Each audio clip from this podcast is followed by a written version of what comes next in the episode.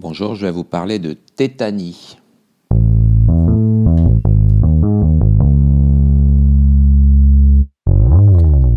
Alors, une tétanie, c'est quoi? C'est un accès de contracture musculaire des extrémités. Donc, le patient se contracte. Et la tétanie est le plus souvent normocalcémique, c'est-à-dire qu'il n'y a pas de trouble euh, au niveau de la calcémie. On ne voit pas d'hypo, d'hypercalcémie. Alors la tétanie, il faut penser tout de suite et en urgence au tétanos. Donc le patient présente une contracture douloureuse, un trismus, un fébricule, il a des sueurs, il est tachycarde.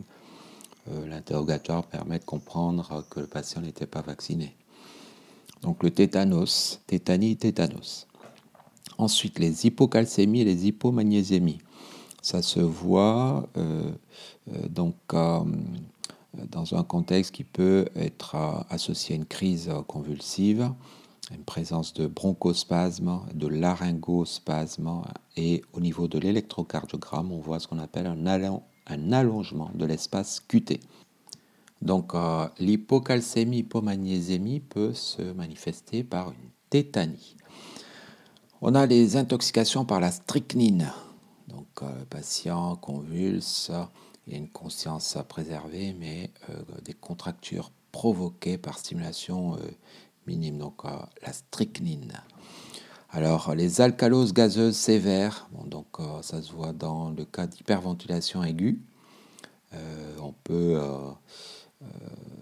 comment dirais-je, voir arriver quelque part chez certaines personnes sensibles dans un contexte de stress à une hyperventilation et au total, la personne fait euh, une crise de tétanie. Donc l'alcalose sévère, donc ça se conclut par un gaz du sang, mais euh, voilà, soit on est dans une situation spécifique de pathologie euh, métabolique où le patient hyperventile, ou on est face à une personne qui a une respiration, une hyperventilation aiguë, et il va faire une tétanie.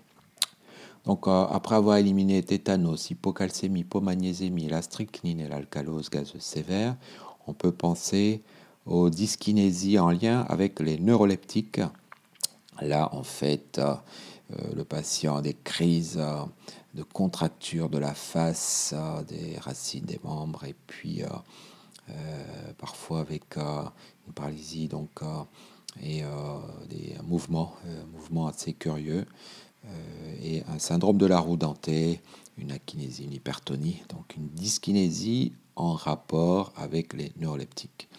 Et en diagnostic d'élimination, les problèmes psychologiques psychogènes. Donc, au total, une tétanie, c'est une contracture musculaire des extrémités. Très souvent, la calcémie est normale. Ceci étant, il faut penser au tétanos, donc un patient non vacciné, aux hypocalcémies, hypomagnésémies, à l'intoxication par la strychnine, aux alcaloses gazeuses sévères, aux neuroleptiques et aux causes psychogènes. Je vous remercie. Donc, pour chaque élément abordé, il y aura une fiche en cours dédiée.